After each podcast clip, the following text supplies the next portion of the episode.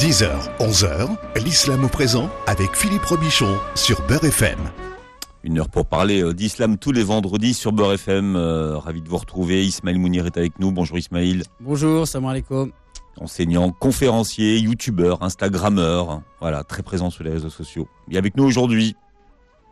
Avec beaucoup de plaisir. Bien. On va parler beaucoup d'amour aujourd'hui. Ouais. D'ailleurs, j'avais envie de vous dire que je vous aimais beaucoup. Merci, je vous aime également, Ismaël. Bien. Bah, L'émission est terminée est, puisqu'on c'est s'aime. fini, voilà. Bah, puisqu'on s'aime finalement. Il y a arrête plus- a c'est trop romantique en fait. Ouais. Ah oui. Ah, mais il y a plusieurs formes d'amour. Vois, Des il y a- regards, hein il y a de l'amour. euh, a- J'aime ce que vous êtes, ce que vous dégagez, votre gentillesse, votre intelligence, votre euh, manière de. En Waouh plus, même, on a partagé des moments quand même. On a fait deux Ah ouais. jours ensemble, on a Ouais. fait 20 émissions. C'est- presque c'est pas voyager. rien, bah oui, c'est pas rien. On dit On qu'on peut faire ça Voilà, On exactement. peut faire un cœur. Ouais, on peut faire c'est comme ça. Ouais, c'est bien. Pour Philippe Robichon. Et puis aussi pour les auditeurs et les auditrices de BFM. D'ailleurs, Ah non, non, non, non, non, pas BFM. euh, oulala, Alors là, non. Pour des tas de raisons. pour les auditeurs, mais eux aussi, on les aime. C'est pas. les- Oui, on les aime on aussi. les aime aussi. On les, Ouais, on les aime. On aime tout le monde. hein. C'est les bisounours aujourd'hui. Vous savez que c'est très, euh, très bien d'apprendre à aimer ceux qui vous détestent. Ouais. M- Moi, moi je- ceux qui me détestent, parfois, j'arrive à les aimer quand même. J'arrive à leur trouver des circonstances atténuantes. Je me dis quelque part qu'il y a peut-être de la souffrance, etc. Donc, en fait, j'ai pas envie que celui qui me déteste me tire vers sa haine. Ce qui est plus compliqué, c'est quand les gens font semblant de vous aimer par devant et qui vous détestent par derrière. Vous voyez, c'est pas. Ouais, encore si c'est une détestation qui est affichée, ouais, très bien. Mais si c'est des gens qui font semblant mais- de vous aimer et, qui, et puis derrière ceux- balance, Même ceux, voyez. qui font, même ceux qui font ça, il y a tellement de faiblesse. C'est vrai que c'est laid. Et généralement, on n'a pas envie d'aimer ceux qui sont laids. Mais il y a aussi beaucoup de faiblesse derrière ça. Donc celui qui est faible, il a finalement besoin d'amour, Philippe, pour euh, pouvoir euh, sortir de sa faiblesse. Hmm, c'est vrai. On commence par la citation du jour, tiens.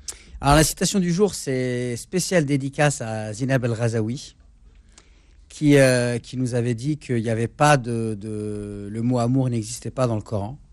Donc je- il y a un verset que moi j'aime beaucoup dans la sourate Al-Baqarah, sourate 2, verset 165, dans lequel Allah dit ومن الناس من يتخذ من دون الله أندادا يحبونهم كحب الله والذين آمنوا أشد حبا لله Il y en a parmi les gens qui prennent des égaux en les aimant comme on aime Allah.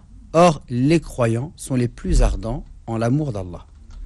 Donc voilà un verset clairement où il est exprimé euh, euh, là l'amour du divin, c'est-à-dire l'amour que le croyant doit développer pour, pour Dieu tout simplement. Alors, ce qui est intéressant ici, c'est que il y a, d'un point de vue euh, de la langue arabe, plusieurs éléments qui peuvent nous, nous permettre de, de, de, mettre en exergue un petit peu la vision et le concept de l'amour du divin en islam. Alors ici, il dit « Wa min nas man min dunillahi donc il y en a parmi les gens qui prennent des égaux en les aimant comme on aime Allah. Et ici, ça prouve qu'en fait, euh, en islam, par exemple, le fait d'aimer. Alors déjà, l'amour, hein, c'est un concept en vérité euh, extrêmement euh, complexe à définir, parce que tout le monde parle d'amour, mais en vérité, de quoi on parle, c'est, ça reste très flou. Quand je vous dis, par exemple, que le chat, il aime la souris, franchement, cet amour-là, euh, il n'est pas très rassurant. Hmm Hein, le chat aime la souris. C'est de l'amour intéressé, Voilà, j'aimerais pas que, qu'on m'aime comme... euh, comme le chat. comme le chat qui aime la souris. D'accord? Donc, vous voyez bien qu'en fait, c'est un terme qui est galvaudé, qu'on utilise beaucoup, mais finalement est assez difficile à définir. Même les musulmans, les maîtres spirituels, ils ont défini l'amour et on s'aperçoit qu'il y a une trentaine de définitions dans un des ouvrages de référence, Le Sentier des Itinérants, Madarish ou Salikin.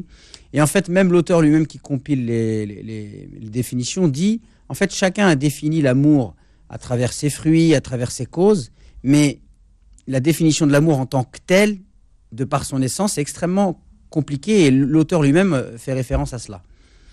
Et il dit, euh, il dit en, substance que finalement, l'amour ne peut se définir qu'à partir du moment où il est vécu et il est expérimenté. Donc c'est- vraiment un, chemin euh, et une expérience à vivre euh, pour pouvoir euh, concrètement euh, euh, euh, vivre l'amour dont il est question. Et l'amour du divin, a, a- forte raison encore plus. Donc ici, l'amour d'Allah, en fait, il est vraiment spécifique, il est d'une nature extrêmement particulière. D'ailleurs, les savants musulmans divisent l'amour en trois. l'amour euh, interdit, l'amour naturel et l'amour en tant qu'adoration. On appelle ça le hub ta'abbudi, c'est-à-dire l'amour comme adoration. Et l'amour comme adoration, c'est à cela que fait référence ce verset. D'accord? En les aimant comme on aime Allah. Et ce type d'amour ne peut être réservé en tant que croyant que à Dieu. Alors, ce qui est extrêmement intéressant de savoir, c'est qu'il y a plusieurs manières de construire l'amour. Et l'une des raisons, c'est que l'homme, il va aimer tout ce qui lui assure sa survie. C'est inconscient. Et forcément, bah, celui qui nous a donné la vie en tant que croyant, nous, on considère que c'est Dieu. Donc forcément, on ne peut pas aimer plus que Dieu, puisque c'est lui qui nous a donné, Mm. euh, qui nous a donné la vie. Autre chose, euh, ici, l'amour d'Allah, on considère qu'il est, euh, qu'il est au-dessus de toute chose, mais par contre, tous les autres amours, l'amour naturel va s'insérer sous cet amour, en fait. C'est l'amour du divin qui cadre tout. Et par exemple, l'amour interdit, tout simplement, je ne peux pas aimer une chose que Dieu déteste. Par exemple, Dieu il déteste la perversité, le vol, l'injustice. Mhm. Si moi j'aime une personne parce que elle est injuste, elle blasphème, elle, elle vole, elle tue, elle pille, et je l'aime pour ça, pour sa, sa- sa méchanceté, sa perversité, eh bien forcément cet amour-là, il est interdit d'un point de vue islamique. Alors, il y a aussi, on a parlé donc les trois types d'amour, l'amour naturel. Donc ça veut dire que la- l'amour d'un couple, c'est dans l'amour naturel. Alors l'amour d'un couple, c'est dans l'amour, c'est un amour qui est naturel, Ouais. Sauf que cet amour-là, qui est naturel, il va s'insérer dans l'amour de Dieu, puisque là, quand je vais me marier, c'est un acte d'adoration. Et donc, en fait, euh, l'amour le plus, le plus fort, c'est quand il a une dimension euh, euh, verticale. C'est-à-dire, j'aime ma femme, mais je l'aime aussi pour des qualités qui sont vantées, Mm. par exemple, par Dieu. Donc, du coup, ça renforce. Et cet amour-là, il devient double. C'est un amour naturel, mais qui va s'insérer dans l'amour du divin. Et donc là, effectivement, euh, ce qui me lie à ma femme, notre amour, il est, il est lié en, Dieu. D'ailleurs, il y a, il y a ce- ce- cette image de quelqu'un qui fait un triangle et qui dit que l'amour qui est, euh, qui est uniquement horizontal, il peut se briser facilement. Mhm. Quelqu'un, il peut venir sur Terre et briser cet amour. Parce que c'est une chaîne entre vous et moi, elle est horizontale, elle est accessible par euh, la vie, les épreuves de la vie, par euh, les gens, etc. Par contre, si l'amour qui me lie à, à ma femme passe par Dieu, alors les gens sur Terre ne peuvent pas briser cet amour.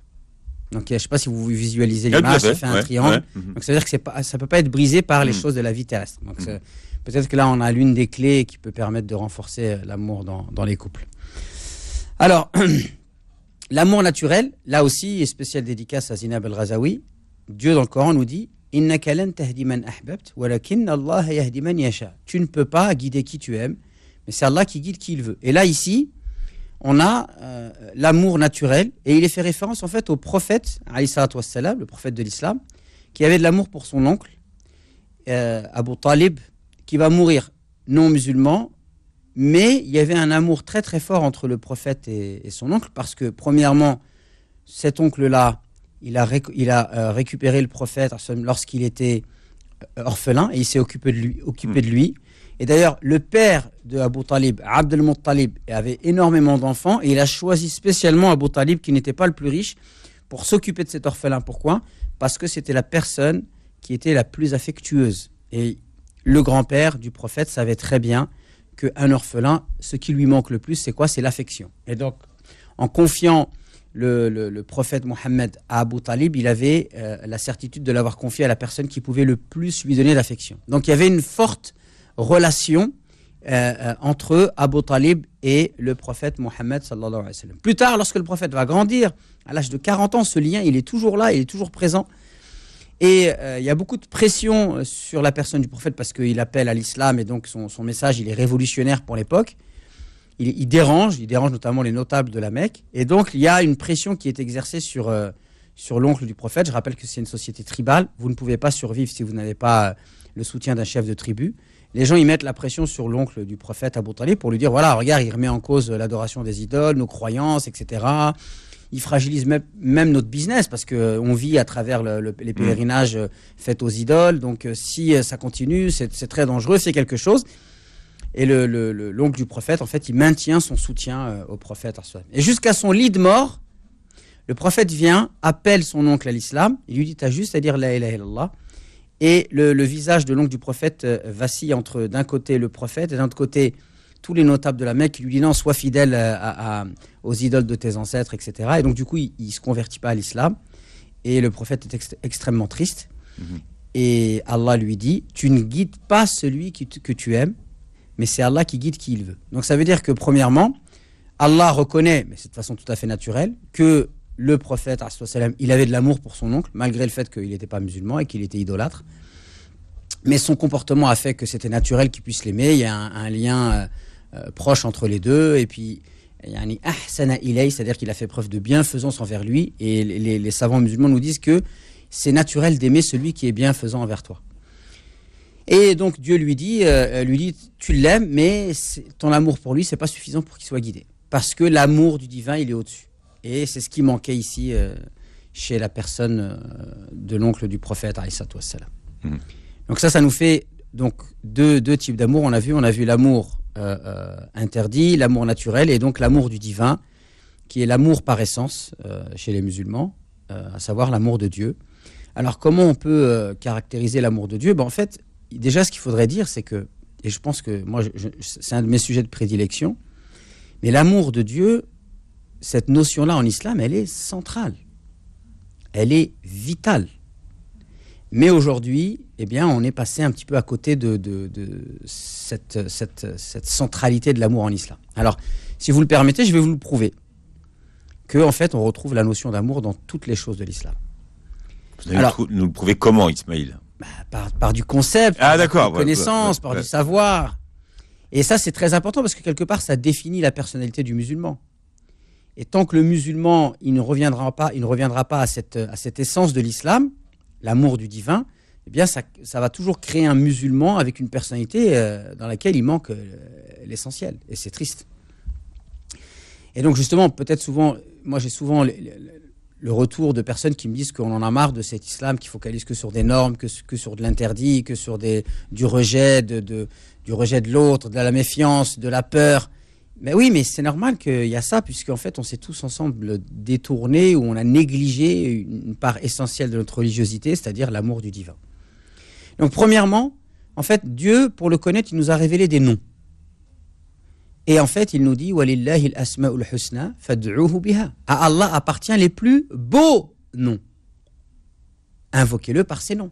Donc, la relation avec Dieu, elle se fait par la connaissance de ces noms et on considère que ces noms, ils sont sublimes. Donc les noms divins. Voilà, les noms divins. Mm. C'est la beauté par excellence. Alors, c'est une beauté, on va l'expliquer tout à l'heure, qui a une, euh, une particularité, mais en tout cas, on sait très bien que l'homme, il aime ce qui est beau. Donc, quand on évoque la beauté, implicitement, on évoque l'amour.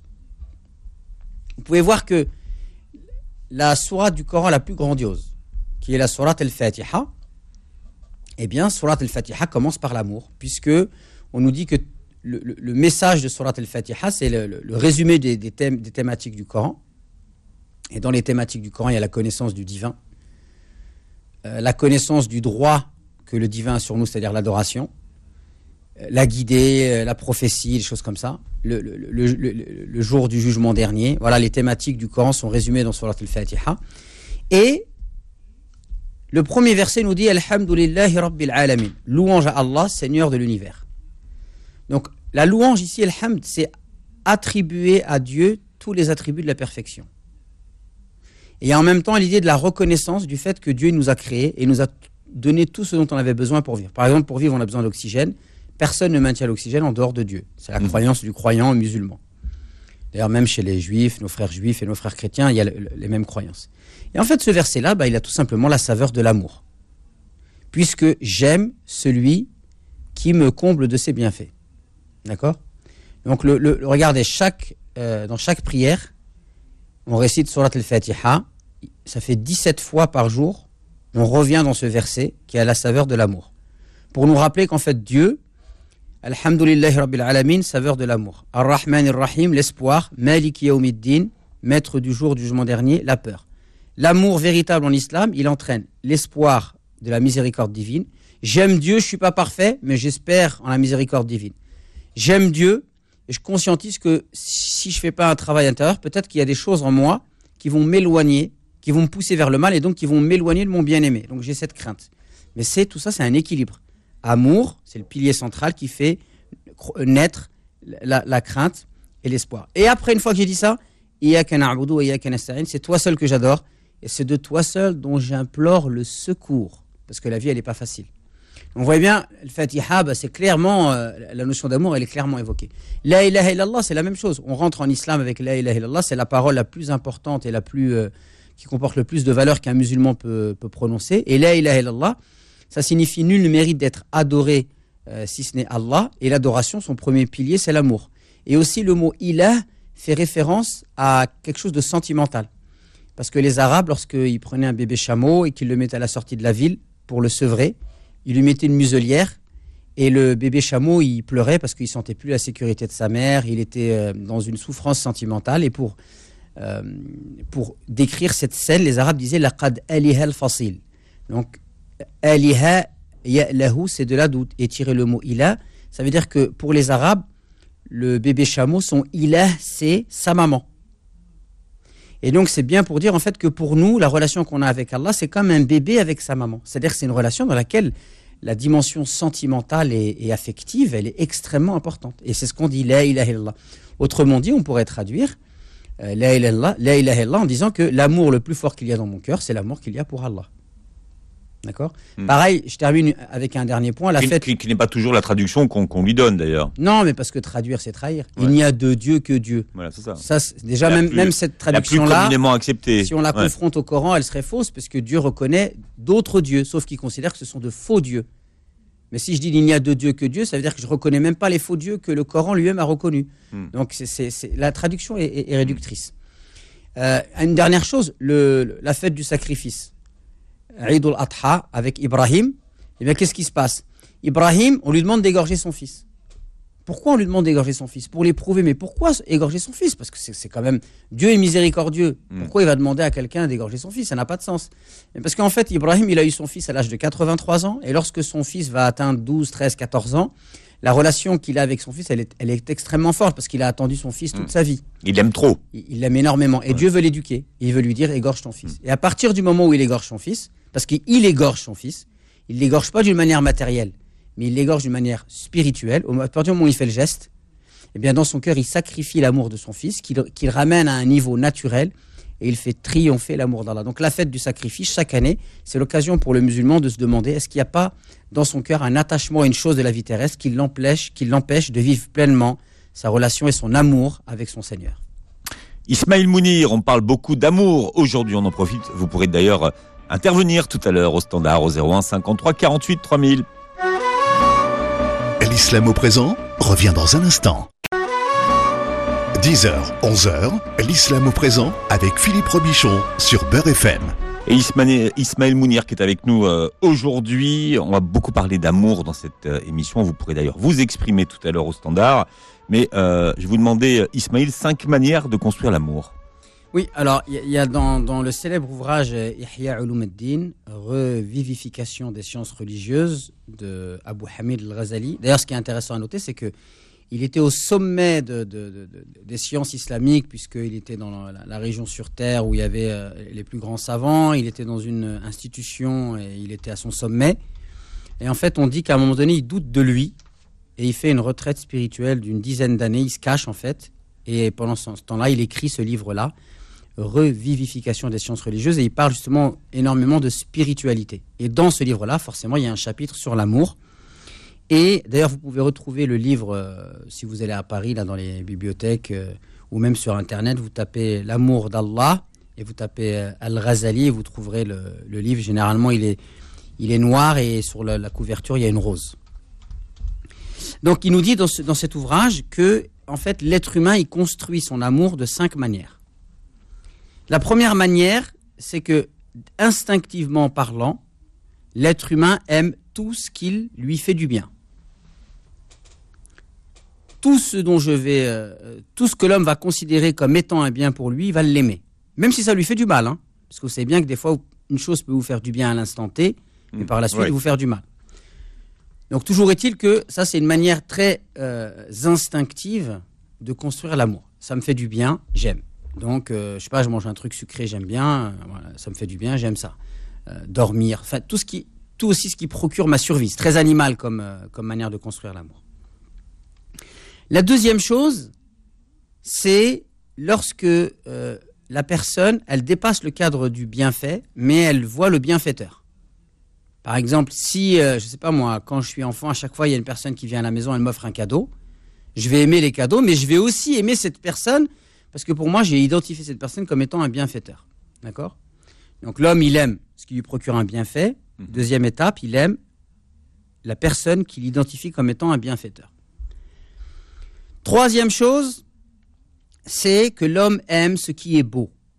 Sauf que là, la perception du beau, elle est par les sens. C'est-à-dire, vous allez, euh, je sais pas, voir euh, un paysage qui vous plaît, vous allez l'aimer. Vous allez entendre une, euh, je sais pas, une, une mélodie, une musique, un récitateur euh, euh, de Coran dont vous aimez la voix, vous allez l'aimer. D'accord? Pareil pour les odeurs, pareil pour les goûts. Donc là, c'est, vous allez aimer ce que vous trouvez beau, mais C'est- C'est très personnel en plus. voilà, par l'essence. Hmm.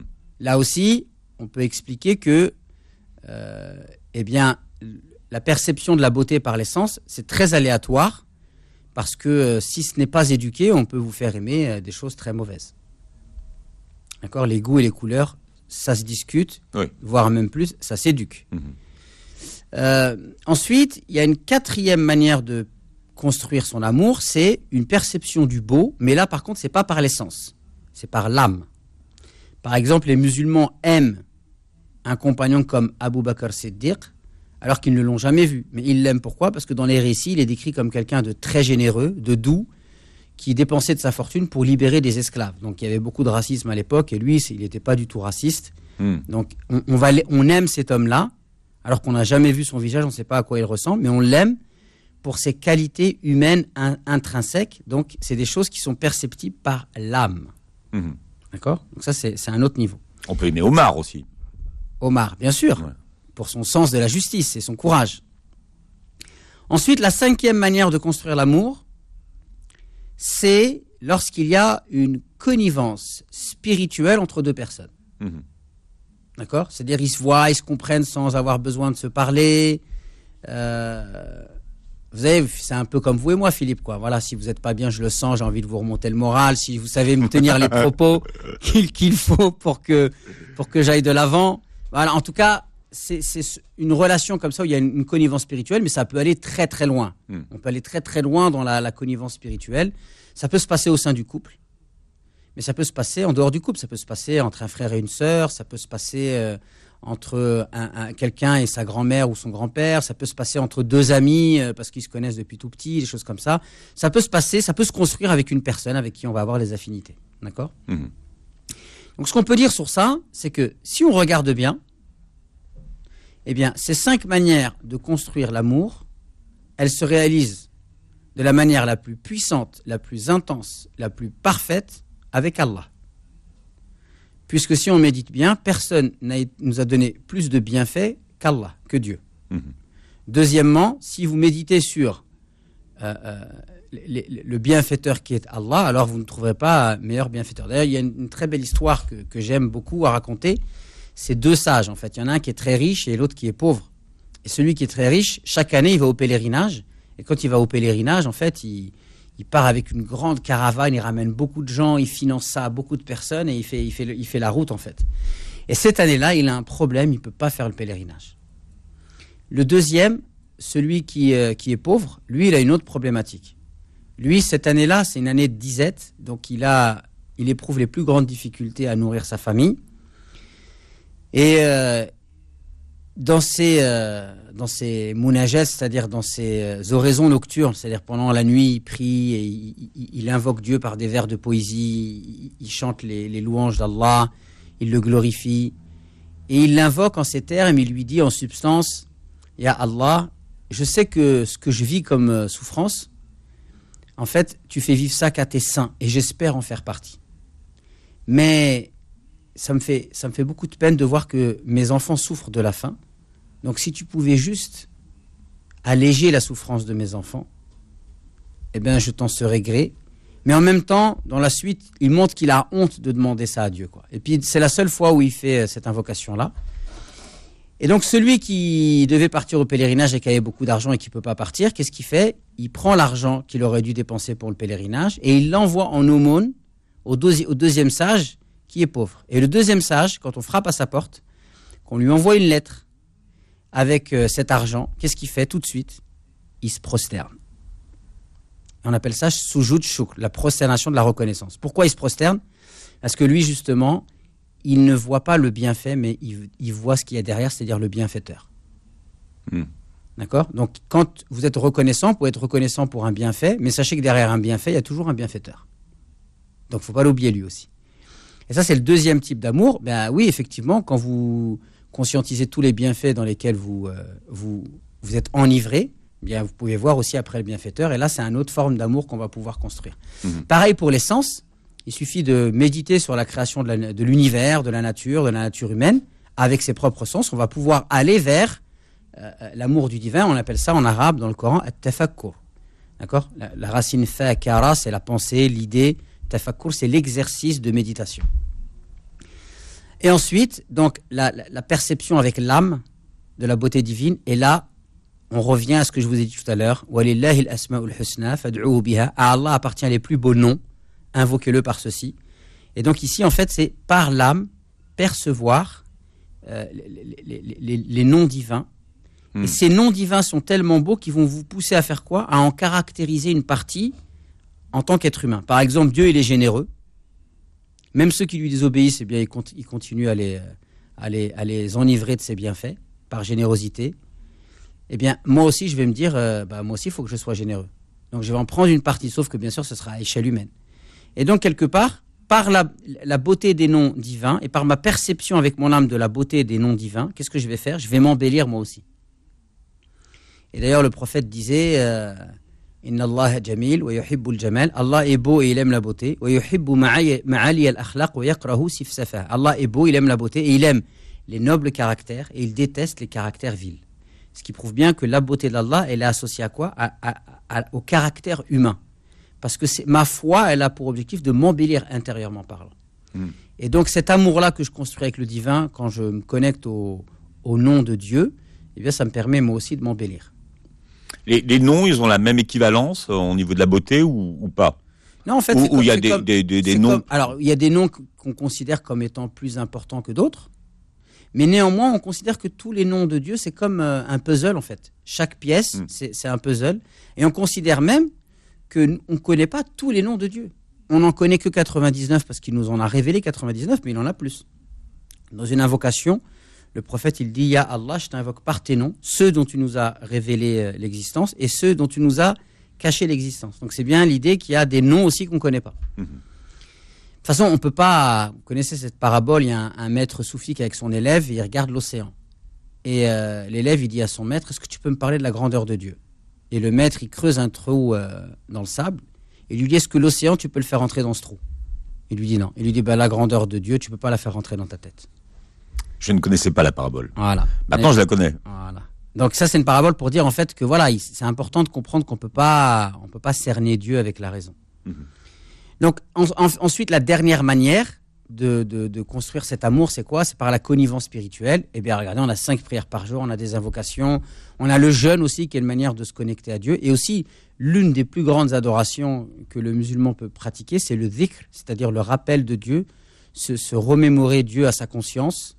Et, euh, et, ça, eh ben, en fait, ça se fait, ça se fait naturellement, seul, on n'a besoin de rien. Et c'est vraiment quelque chose d'intime entre, entre, entre la personne et, et, Dieu. Donc voilà, ça nous fait cinq manières de construire l'amour. Et c'est avec Dieu qu'on peut construire euh, l'amour le plus fort. Bien, et ça tombe bien, puisqu'aujourd'hui c'est la Saint-Valentin. On en parle ou on n'en parle pas de la Saint-Valentin? La fête des amoureux. Ça vous inspire, Ismaël Mounir? Ah bah c'est toujours inspirant, bien sûr. Bien, ça vous inspire Eh bien, ça vous inspirera tout à l'heure. Vous pourrez bien sûr intervenir 01 53 48 3000 si vous avez des questions à poser à Ismaël Mounir. L'islam au présent revient dans un instant. 10h, 11h, l'islam au présent avec Philippe Robichon sur Beurre FM. Et vous euh, pourrez poser vos questions à Ismaël Mounir dans un instant 01 53 48 3000. Un tout petit peu de patience. Ismaël Mounir, c'est la Saint-Valentin. Alors, euh, c'est comment la Saint-Valentin en islam? Alors ça, c'est la question qui tue. Bah, en fait, euh, si tout dépend de la manière dont on va percevoir la Saint-Valentin, donc vous allez trouver énormément de, de, sur Internet. Euh, provenant d'autres pays arabes. Parce que même dans certains pays arabes, aujourd'hui, maintenant, on célèbre un petit peu la, Saint-Valentin. Et donc, effectivement, quand on regarde la Saint-Valentin à travers ses origines, déjà, Saint-Valentin, bah, si vous lui donnez une connotation religieuse, c'est naturel que les savants musulmans mm. vont vous dire que vous ne devez pas fêter cette fête. Il n'y a pas Sidi Valentin. Voilà, ça mm. n'existe pas. Mm. Ensuite, euh, il y a aussi l'autre aspect, c'est qu'en fait, cette fête-là, aujourd'hui, c'est aussi, dans la société consumériste, c'est très commercial. D'accord? Donc, euh, on pourrait dire tout simplement qu'en vérité, si on veut aborder, on n'en a pas encore parlé dans cette émission, mais l'amour dans le couple, c'est très présent en islam. Et on a quand même un prophète, Ali wassalam, qui a parlé de ça. Je ne sais pas si vous imaginez à son époque, on lui demandait quelle, est la, personne que tu aimes le plus, et il répondait Aïcha, ma femme Aïcha. Euh, donc il n'avait pas, il pas peur de dire qu'il aimait sa femme. Et, euh, et, donc, on peut dire que si on voudrait, nous, appliquer euh, l'amour dans le couple, ben, en fait, ça devrait se faire tous les jours. Mhm. Maintenant, ceux qui fêtent ça, juste qui prennent l'excuse de la Saint-Valentin pour envoyer un bouquet de fleurs à leur, à leur femme, etc., bon, on va dire que c'est un, un, moindre mal, mais il ne faut pas oublier que le, témoignage de l'amour, ça ne doit pas se faire qu'un seul mhm. jour dans l'année, mais ça doit se faire tous les jours de l'année. Donc euh, voilà, moi en tout cas j'ai beaucoup de recul par rapport à cette fête parce que déjà son origine, euh, elle, m'interroge. Et deuxièmement, c'est très commercial. Et je trouve que si on veut aborder l'amour, oh si on veut aborder l'amour avec beaucoup de, sérieux, eh bien, on doit considérer que l'amour c'est quelque chose qui s'entretient et qui se vit tous les jours. Et euh, ça doit pas se, comment dire, ça doit pas se résumer à une fête une fois dans l'année. Maintenant, j'ai vu que le Moufti de Tunisie a dit que c'était bien de fêter l'amour. C'est son point de vue à lui, que c'était bien de fêter l'amour et que tant que les gens, euh, dans leur manifestation de, cette fête-là, n'allaient pas à l'encontre de la morale islamique, ils trouvaient que ce n'était pas une, mauvaise chose. Et il terminait en substance en disant qu'on a tellement besoin aujourd'hui de réactiver l'amour dans la société que si on peut profiter de ce jour-là juste pour au moins en parler, comme nous on l'a fait, alors euh, why not, c'est son avis. En tout cas, voilà, moi je suis pas un fan de la, Saint-Valentin, par contre je suis un fan de l'amour et de la manière de de vivre l'amour, l'amour avec mes enfants, l'amour avec Allah, l'amour avec euh, ma femme, l'amour de, mes frères et sœurs en l'humanité, les êtres humains. Et ça, pour moi, c'est quelque chose qui, est très important, qui s'insère euh, complètement dans, le, chemin vers la paix intérieure, qui, hmm. est un, de mes, euh, on va dire, une de mes quêtes dans cette, dans cette existence, la paix intérieure. Et bien sûr, j'ai un trio, en fait, c'est-à-dire cheminer vers la paix intérieure. Pour ça, ça se fait par la sagesse et ça se fait aussi par l'amour. L'amour, toujours l'amour. Allez, Sonia, on va voir si Sonia euh, vient nous parler d'amour au 01 53 48 3000. Sonia, je suis là. Vous êtes là, Sonia. Salam alaikum. Bonjour à tous. Salam. Salam wa rahmatullahi wa barakatuh. Oui, je suis très heureuse et très émue de, vous entendre de ce bon matin. Euh, je tenais déjà dans un premier temps à remercier euh, notre cher imam Ismaël Mounir. C'est gentil, merci beaucoup. Pour tout l'amour que vous apportez à votre communauté. Franchement, c'est magnifique. Magnifique. Euh, j'avais une question concernant le sujet effectivement euh, de la reconnaissance envers notre créateur, c'est-à-dire effectivement bah, quand on est euh, comblé d'un bienfait. Je donne l'exemple pour moi. j'ai été comblée, bah, j'ai eu trois garçons. En l'occurrence, j'en ai un petit de un mois. Et ma question était pour la prosternation justement. Est-ce qu'on peut la faire quand même quand on n'a pas nos, nos ablutions en fait, quand on n'est pas oui, la, la, prosternation, de, de, on appelle ça en arabe soujou de chouk. C'est une prosternation qui ne demande pas d'avoir les ablutions ou même si vous n'êtes pas voilé, vous êtes chez vous, euh, etc. Vous pouvez faire la prosternation de la, de la reconnaissance, il n'y a aucun souci. Masha'Allah. Babarak pour la réponse. Et qu'Allah bénisse vos garçons, ils s'appellent comment? Amin. Euh, bah, justement, Ismaël, euh, Ilyes et Adam. Adam. Eh ben, qu'Allah les bénisse. Merci pour votre question, Sonia. Bonne journée à vous. Au revoir. Au revoir. Alors, c'est Wafia Wafa qui est avec nous au 01 53 48 3000. Wafa, bienvenue sur Beurre FM. Oui, bonjour Philippe, c'est Wafia. Wafia. Wafia. Non, Wafia. Oui, j'ai passé une petite annonce dans votre émission il y a pas si longtemps, début février. Oui. Et donc, je me permets de téléphoner dans votre émission de ce matin. Euh, ben, salam alaikum euh, à toute l'équipe. Euh, pardon, j'avais oublié euh, également euh, Monsieur Ismaël Mounir, hein, désolé. Et donc j'ai une question à poser ben, en lien avec la Saint-Valentin justement. Parce que vous, vous, alors, vous étiez à la recherche d'un converti, si je me souviens bien. Exactement. Si, si c'est la bonne annonce. Ouais. Oui. Et en fait, j'ai pas trouvé, donc euh, j'ai été même terriblement déçue. Hein. J'ai eu des des contacts qui ne correspondaient pas du tout à ce que j'ai dit, mais vraiment pas du tout. Euh, et j'aimerais savoir, euh, de manière générale, euh, comment on peut faire euh, pour euh, faire une bonne connaissance dans le but d'un mariage dans le licite et dans le respect de l'islam quand on n'a plus de papa. Allah j'ai plus mon père depuis très longtemps, il est mort très jeune. Et sachant que le père de famille, c'est quand même un pilier important de la famille, quelle que soit d'ailleurs la religion, hein, euh, ou même des, des, familles qui sont pas religieuses du tout. Euh, vraiment, le père de famille, c'est un pilier de la famille. Et comment faire quand on n'a plus son père euh, euh En l'occurrence, c'est que les frères disent, ben, euh, tu fais ta vie, nous on choisira pas pour toi, pour pas en gros endosser plus tard la responsabilité euh, d'une erreur ou la responsabilité, par exemple, euh, comment dire, d'un euh, finalement d'un homme qui correspondait pas du tout et ça se termine, disons, par une séparation un divorce, etc. En gros, ils veulent pas prendre, endosser la responsabilité, donc ils me laissent le libre choix. Et moi, je galère, je galère depuis de nombreuses années pour trouver vraiment un musulman et j'ai eu tellement de déceptions que je me suis tournée effectivement récemment, grâce à l'émission de Philippe, euh, vers une annonce pour un converti euh, sérieux et sincère. D'accord, merci. Alors, euh, j'ai j'ai une question à vous poser. Est-ce que vous avez une difficulté à avoir des opportunités de rencontre? Manifestement non, parce que vous parlez de déception, c'est-à-dire que vous rencontrez des gens mais vous êtes déçus.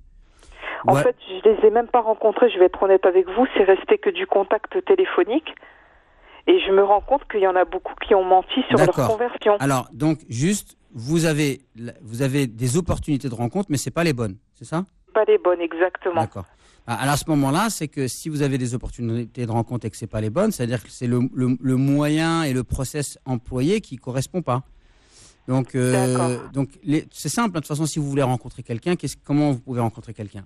Vous demandez à vos amis proches. Qu'est-ce qui nous est permis de faire euh, eh, eh, Je suis en train de répondre. Écoutez-moi. Ah, pardonnez-moi, pardonnez-moi. Premièrement, vous demandez à tout votre, tout votre entourage. Vous leur dites voilà, moi je cherche à me marier. Si vous connaissez quelqu'un, eh bien, euh, euh, veuillez m'en parler, me tenir au courant, etc. Les gens qui vous, qui vous connaissent, qui vous apprécient, qui vous veulent du bien, en qui vous avez confiance. Vous allez les voir, vous n'avez pas honte, vous leur dites voilà, moi je cherche quelqu'un comme ci, comme ça. Mm. ça peut être vos amis, vous leur demandez de demander à leur époux, à leur frère, etc. Vous pouvez aller aussi euh, dans des associations où il y a des musulmans, participer à des activités. Et là, euh, euh, vous allez voir les responsables, vous leur dites, voilà, moi je cherche à marier, si dans vos adhérents, vous connaissez quelqu'un de sérieux, ben, je, suis, je suis intéressé. Les agences matrimoniales musulmanes, il en existe maintenant. Et après, bien sûr, vous avez quel âge? 42.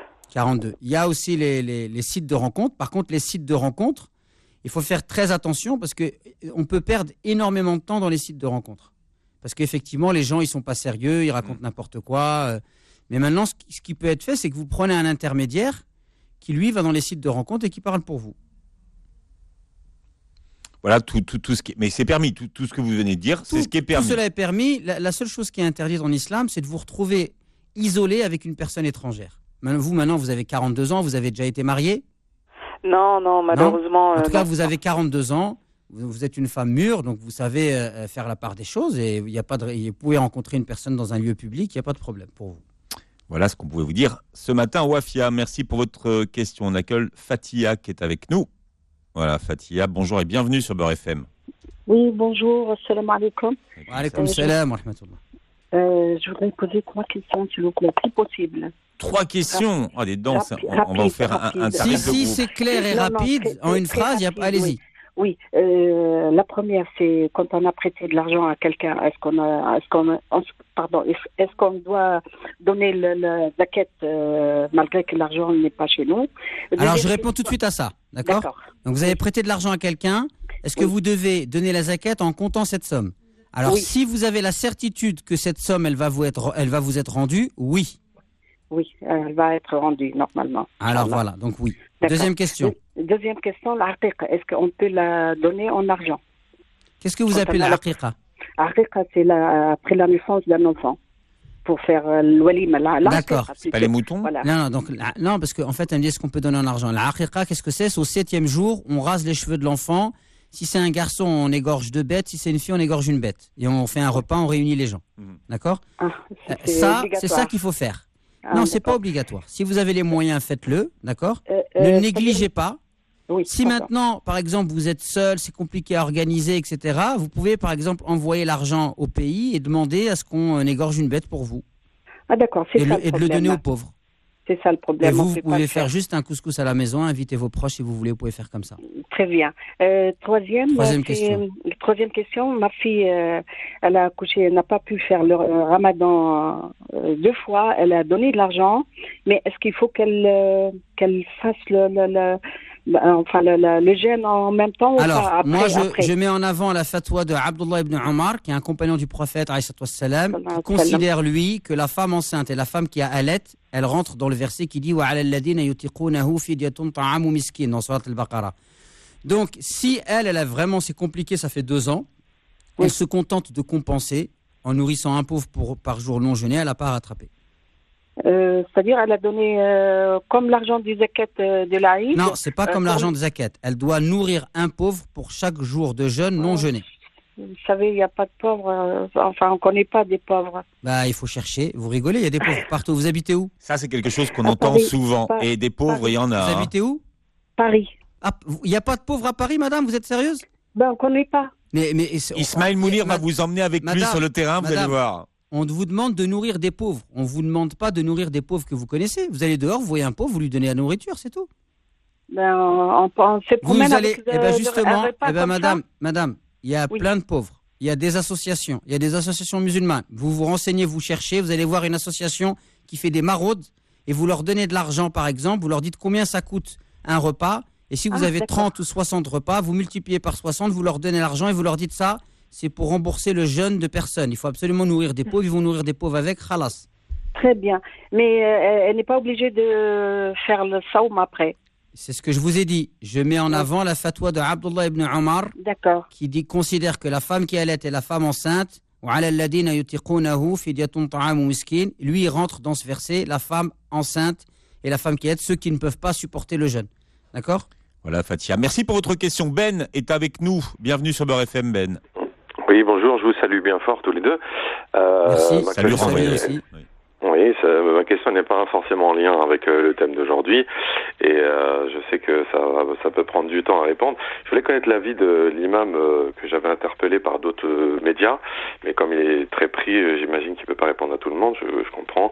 Et je voulais connaître son avis concernant un peu les travaux sur des, des, recherches qui ont lieu depuis à peu près une quinzaine d'années sur sur l'approche sur une approche historico-critique sur la datation des écrits coraniques, le contexte historique de la révélation etc., euh, pour illustrer par exemple le, Coran des, des, historiens, euh, tout ce qui est euh, la codicologie, etc., etc., la datation des manuscrits, l'approche par l'anthropologie et puis l'archéologie. Voilà, est-ce qu'un thème pourrait y être consacré ou est-ce que c'est possible voilà, d'y répondre un jour ou, Oui, alors attends, on, aura, on aura certainement très prochainement Karim Ifrak qui lui est codicologue, donc on en parlera avec lui. Mais euh, est-ce que vous avez un avis là-dessus, J'ai pris connaissance de la sortie du Coran des historiens. Donc, euh, j'ai même écouté, pour vous dire, euh, cette semaine, en faisant une séance de sport, une émission presque d'une heure trente sur France Culture. Sur France Culture, ouais. Voilà. Donc, bah, pour parler d'un sujet, il faut être expert, d'accord? Il faudrait que je prenne le temps de, de m'y intéresser je ne sais pas concrètement ce qui a été produit, donc euh, c'est difficile pour moi de, de, de, me, de, me, positionner. On peut faire une émission autour de. Mais voilà, mais on, peut, les, on peut les recevoir. preneur, bien sûr, avec plaisir. Donc bonne idée, Ben.